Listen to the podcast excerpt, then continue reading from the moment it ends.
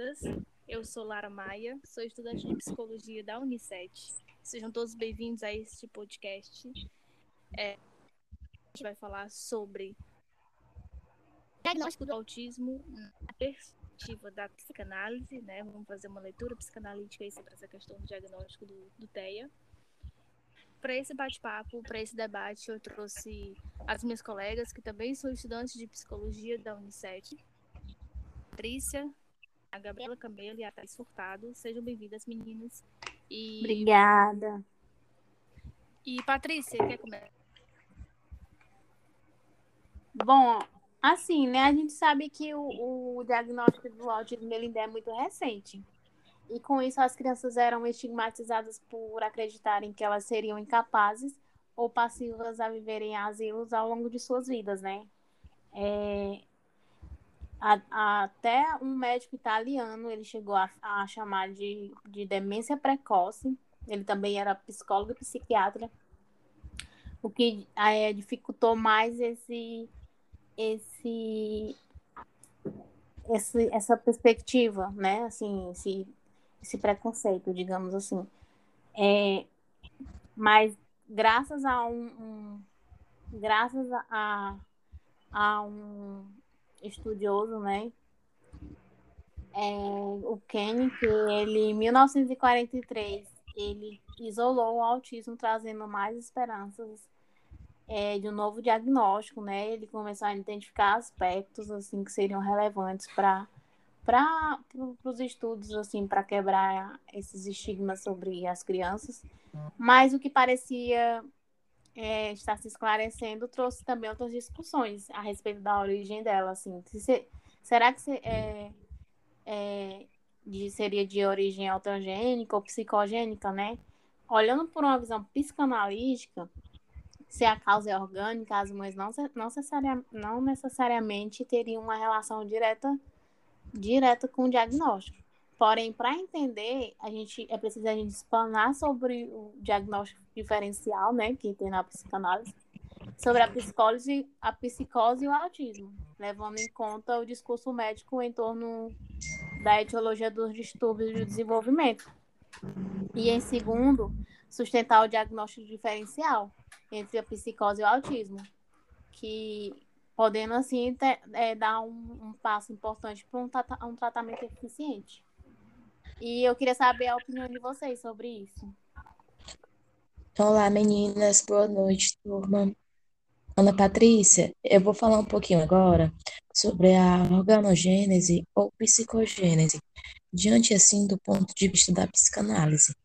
Bom, ainda não há indícios que o autismo tem origem genética, ou seja, o autismo não seria uma falha genética, nem de interações ambientais, entendida como assim faz a psicologia americana, mas sim, autismo poderia ser advindo de uma falha no estabelecimento da relação com o outro, seja porque esse outro materno não esteve disponível, ou porque no bebê falhou a permeabilidade significante.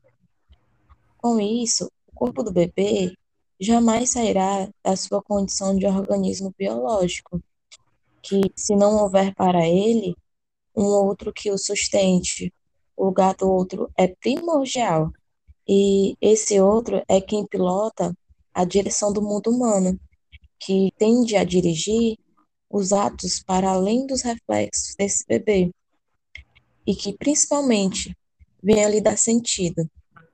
Por isso, é diante dessa perspectiva que uma criança com graves problemas neurológicos enfrentará, talvez, sérias dificuldades, se ainda sã não encontrar a quem a introduza na origem simbólica. E é com esse ponto de vista, diante da psicanálise, que eu vou passar a fala para a Gabi, para ela falar um pouquinho sobre, sobre o que os estudos que ela efetuou sobre o ponto de vista da psicanálise diante do autismo. Oi, gente. Então, de acordo com os estudos, né, há diferentes manifestações dessas patologias é, entre referenciais psicanalistas, né? São vários, vários estudos. Só que não existe uma necessidade né, entre eles é instituir uma, uma estrutura clínica separada né, da psicose infantil é, é, para chegar a, a, denominar o que é o autismo. E aí, segundo Lacan, é, o autista ele está fora de, de um campo é, é, da linguagem, né? enquanto o psicótico está na linguagem, né? mas nunca fora de um discurso. E aí podemos pensar que o autismo, né, podemos pensar ele como uma, uma quarta estrutura psíquica. É uma, uma, uma quarta estrutura clínica, né, onde a gente sabe, né, que existem três estruturas, né, onde o Freud ele cria, que são as psicó, que é a psicose, né, a neurose e a perver, perversão. E aí, diante desse contexto né, do nosso estudo, há uma quarta estrutura, que seria o autismo. E aí, quando a gente fala dessa estrutura psíquica, clínica, é, por exemplo, existe uma característica que é a foraclusão. E o que é uma foraclusão, Gabriel? A foraclusão, ela é um, ela é um termo né, psicanalítico que vai caracterizar a psicose. Né? E a foraclusão é basicamente quando o sujeito se coloca, ele se inscreve né, nessa posição, né? No caso da criança, para ela, é, é, não existe uma, uma castração, né, onde seria caracterizado a um neurótico. Então, no caso da criança autista, acontece a exclusão, diferente da fora-exclusão, né, onde o, o, sujeito se coloca na situação, na, na, na condição de autista. A gente tem que lembrar disso. Ele, ele é inserido pelo significante. O significante, né, a gente pode estar tá descrevendo como a função materna, né? Que é onde vai inserir a criança no mundo do simbólico. E aí, nessa tentativa frustrada, a criança ela vai se tornar autista. E aí a Lara, agora, ela vai dar a, a opinião dela sobre esse autismo moderno, né? Uma, ligando mais para a psicopatologia infantil. Obrigada, Gabi. Gente, vocês falaram sobre uma, uma questão que eu achei muito importante a gente falar mesmo, que é a questão sobre a, origem, né? A causa do autismo. E existe uma questão muito longa, né? Sobre é, se é atômica, né? Se é orgânico, se é psíquico. E, e assim, eu acho que eu acho que quando a gente fala de, do diagnóstico do autismo na psicanálise, eu acho que a gente, eu acho que a psicanálise acaba trazendo uma outra via de reflexão que ultrapassa a questão do, do orgânico e do psíquico, né? Essa questão de se é orgânico, orgânico, se é genético, se não é genético, se é psicogenético, enfim, que não é tão relevante assim. Eu acho que quando eu penso na questão do diagnóstico, da, da causa né, do autismo na psicanálise, eu acho que uma outra questão mais importante é a cultura. Porque quando a gente pensa, a gente também tem que pensar que o sujeito é traçado por uma cultura. Todos nós, né? Afinal de contas, o sujeito autista também é sujeito. E essa questão da cultura, ela é muito temporal, ela é muito questão de tempos, né? Então, por exemplo, se a gente pensar no autismo é, uns anos atrás, né, era uma coisa. Se a gente pensar no autismo hoje, contemporâneo, já é uma outra coisa. Inclusive, tem um, um, um, um escritor, psicanalista, foi psiquiatra, ele era austríaco, austríaco, mas foi radicado nos Estados Unidos, chamado Kanner, que foi ele que criou né, esse, esse termo ao, ao, autista. Que fala que, na verdade, o autismo é uma criação moderna, gente que há muitos anos atrás antes da modernidade, o que se tinha crianças com deficiências mentais. E, então, essa questão, é, na verdade, era uma questão moderna. E se você pensar o autista hoje, no contemporâneo, e o autista no passado, eles são completamente diferentes, né?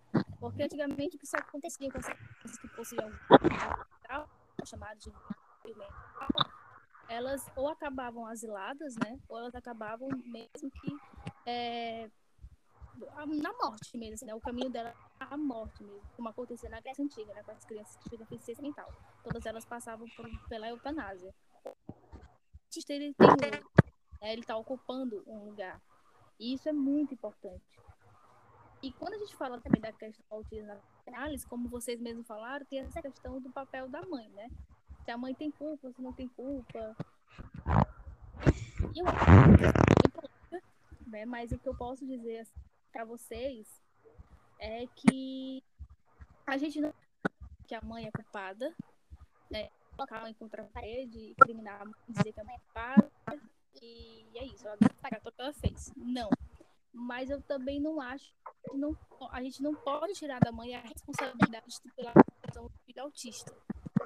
É como a gente ainda qual é a causa de fato, né? Se, a gente não sabe se é, se é genético. Eu acredito muito que não seja genético, tá? Que já acho que o autismo é uma coisa que se é uma coisa que você nasce.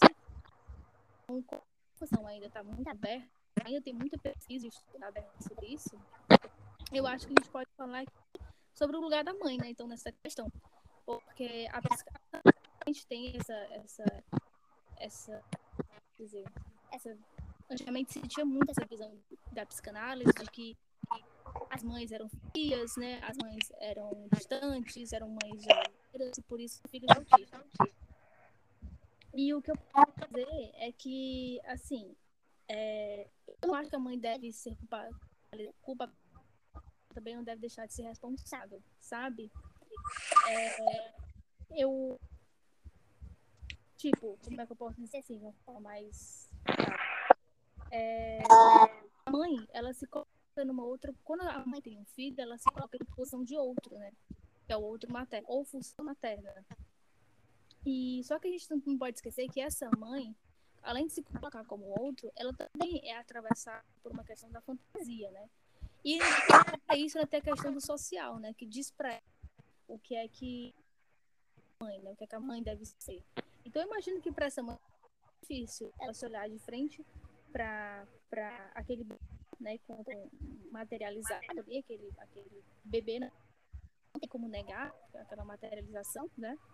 A sociedade toda impondo deve ser, é, ser mãe, né? E é ela também é um sujeito dotado de fantasia que está diante daquele bebê não sabe como agir, né? E ou, às vezes ela tá frente de uma responsabilidade, de uma função que ela desconhece, não está de ser. E é nesse momento onde ela tem que, ela olha a função que ela desconhece, que é ser mãe, né? E ela tem que fazer uma aposta, mas aí ela não aposta. E aí eu acho que é onde isso entra na, no autismo. Afeta o filho autista, né? Porque o que a gente sabe na psicanálise é que o autismo ele é sim uma falha estabelecer uma relação com o outro. Acho que esse é o ponto mais forte do autista, né? Essa relação de, de, de estabelecer uma relação de desejo, de transferência com o outro, né? É, mas eu também entendo que é, época o Kanner criou esse conceito de autismo, né? Ele culpabilizou a mãe, tá? Lembrando falei do Kanner, né? Pra, antes aqui. Esse conceito de autista é porque ele realmente foi. Ele realmente puxou né, as, a, a deficiência. É, a deficiência mental infantil naquela época e ele fez um recorte né, dessas crianças que nessa categoria nova é o autista, né? E ele deu esse nome de autista. E na porque ele foi justificar, né, dizer que o autismo realmente era uma culpa das mães, que elas eram frias e distantes, mas isso causou uma séria polêmica, uma séria revolta.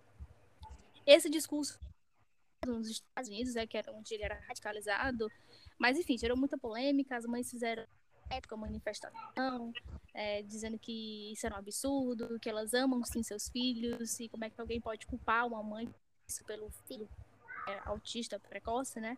Fizeram, inclusive, até uma associação, enfim, uma, uma grande polêmica naquela época. Mas, dizer, gente, sobre a questão é que é, a mãe contemporânea, né, a mãe moderna, pensando no autismo moderno, digamos assim, acho que nem o Kanner está errado, nem as mães estão erradas, né? Eu acho que as mães, acho que não é questão de saber quem é certo e quem é errado. Eu acho que ambos estão certos. Eu acho que as mães não são culpadas e realmente a gente não pode apontar o dedo e incriminar essas mães, né? E ao mesmo tempo a gente também não pode dizer que o Kanner estava errado, porque eu acho que a gente não pode tirar a responsabilidade das mães, entende? Elas não são responsáveis por eles serem autistas, mas elas também são responsáveis pelo, pelo destino subjetivo desses filhos, né? Então, é, e eu acho que também a sociedade ao longo do tempo comprou muito, e isso hoje em dia tem bastante. Acho que a sociedade comprou muito esse discurso de que a mãe não pode ser culpada, né? A, a, a psiquiatria e a, a psiquiatria, perdão, é, biológica, né? Incluindo aí a, a neuropediatria, neurologistas, né? compraram muito também esse discurso de que as mães não são culpadas porque eu acho que foi muito uma questão de social massa, assim, sabe? De que não vamos culpar as mães e com interesse, que é, qual é o interesse, né? Que mães não são culpadas, tirar essa responsabilidade delas. Fazer com que as mães coloquem seus filhos na creche o dia todo, né? Fazer com que essas mães coloquem seus filhos diante da televisão, diante do celular, diante da internet e que elas possam entrar mais na questão possam procurar novos falos, né? Os valores fálicos nesse mercado de consumo. E então eu acho que essa que a mãe também é responsável, eu acho que é mais uma, uma um, atende perfeitamente um interesse, né? Dizer que essas mães não são, não são responsáveis, mais ideológico do que científico. Então, essa questão do diagnóstico é um muito aberto. Eu acho que é, a psicanálise tem sim uma, uma, tem muito a acrescentar essa questão do diagnóstico do autismo e é muito relevante também essa visão da psicanálise. Acho que o que cabe aqui não é também focar muito se é genético ou se é genético, se é psíquico ou se não é psíquico, se é orgânico ou se não é orgânico, se tem culpa ou não tem culpa. Eu acho que ela tem responsabilidade, mas não necessariamente ela tem culpa. O que cabe aqui é a gente pensar que temos um sujeito autista esse sujeito precisa ser. Ele precisa se fazer sujeito na sociedade, entende? Então, eu acho que o papel do psicanalista, na verdade, é sustentar, né, de que nós temos um corpo de um sujeito, mas não adianta ter um corpo que não é sujeito. Então ele precisa ser sujeito e para isso o autista ele precisa ter o seu lugar de sujeito, que, é o, que eu acho que é o que mais falta no autista hoje em dia, sabe? E, enfim, durante toda a história do autismo. E é isso, acho que eu falei demais, né, gente? É bem interessante pensar sobre essa perspectiva, né? Eu gosto bastante. É um, é um... Não porque é uma abordagem que eu me identifico. Aí ter essa visão sobre o sujeito é algo que vai além dos estabelecidos principalmente agora pela nossa sociedade. Exatamente, Thaís. É muito importante a gente pensar nessa questão. Por isso que eu falei da cultura, né? Da gente pensar que o sujeito autista é atravessado pela cultura, porque o que a gente tem, o que a gente pode ter como o autista moderno é um retrato, é um reflexo do que é a modernidade, né? Essa complexidade, essa, essa, essa esses, esses conflitos da modernidade, do contemporâneo na criança autista. Eu acho que isso tem muito a ver, sabe? É uma, uma acho que o autista hoje ele representa também uma sociedade por uma reafirmação narcisista, um ocultamento da história do sujeito, né? E o autista ele reflete muito isso também. Não é à toa que o número de autistas, principalmente meninos, né, cresceu muito no contemporâneo do que antigamente, entendeu? Bom, pois é isso, gente. Vocês querem mais alguma coisa? Não. Não. Ficou bem esclarecedor. Tá tudo bem por mim. Maravilha, então. É, só para deixar aqui registrado, a gente utiliza como um embate teórico para essa discussão o artigo. Meninas, vocês sabem o título do artigo? É, psicose e autismo na infância, problemas diagnósticos. Exato. O Patrícia, da, da escritora Da- Maria Cristina Kupfer. É isso. Obrigado por ter assistido até aqui. Espero que tenham gostado. Fica aí essa discussão para a gente pensar, para a gente refletir. Essa discussão do diagnóstico do autismo ainda é um campo muito aberto, principalmente essa questão origem do autismo, né? Então é isso, meninas. Obrigada pela participação. Obrigado, gente. Foi muito bom compartilhar com vocês. Obrigada, gente. Até Tchau, mais. Tchau, tchau.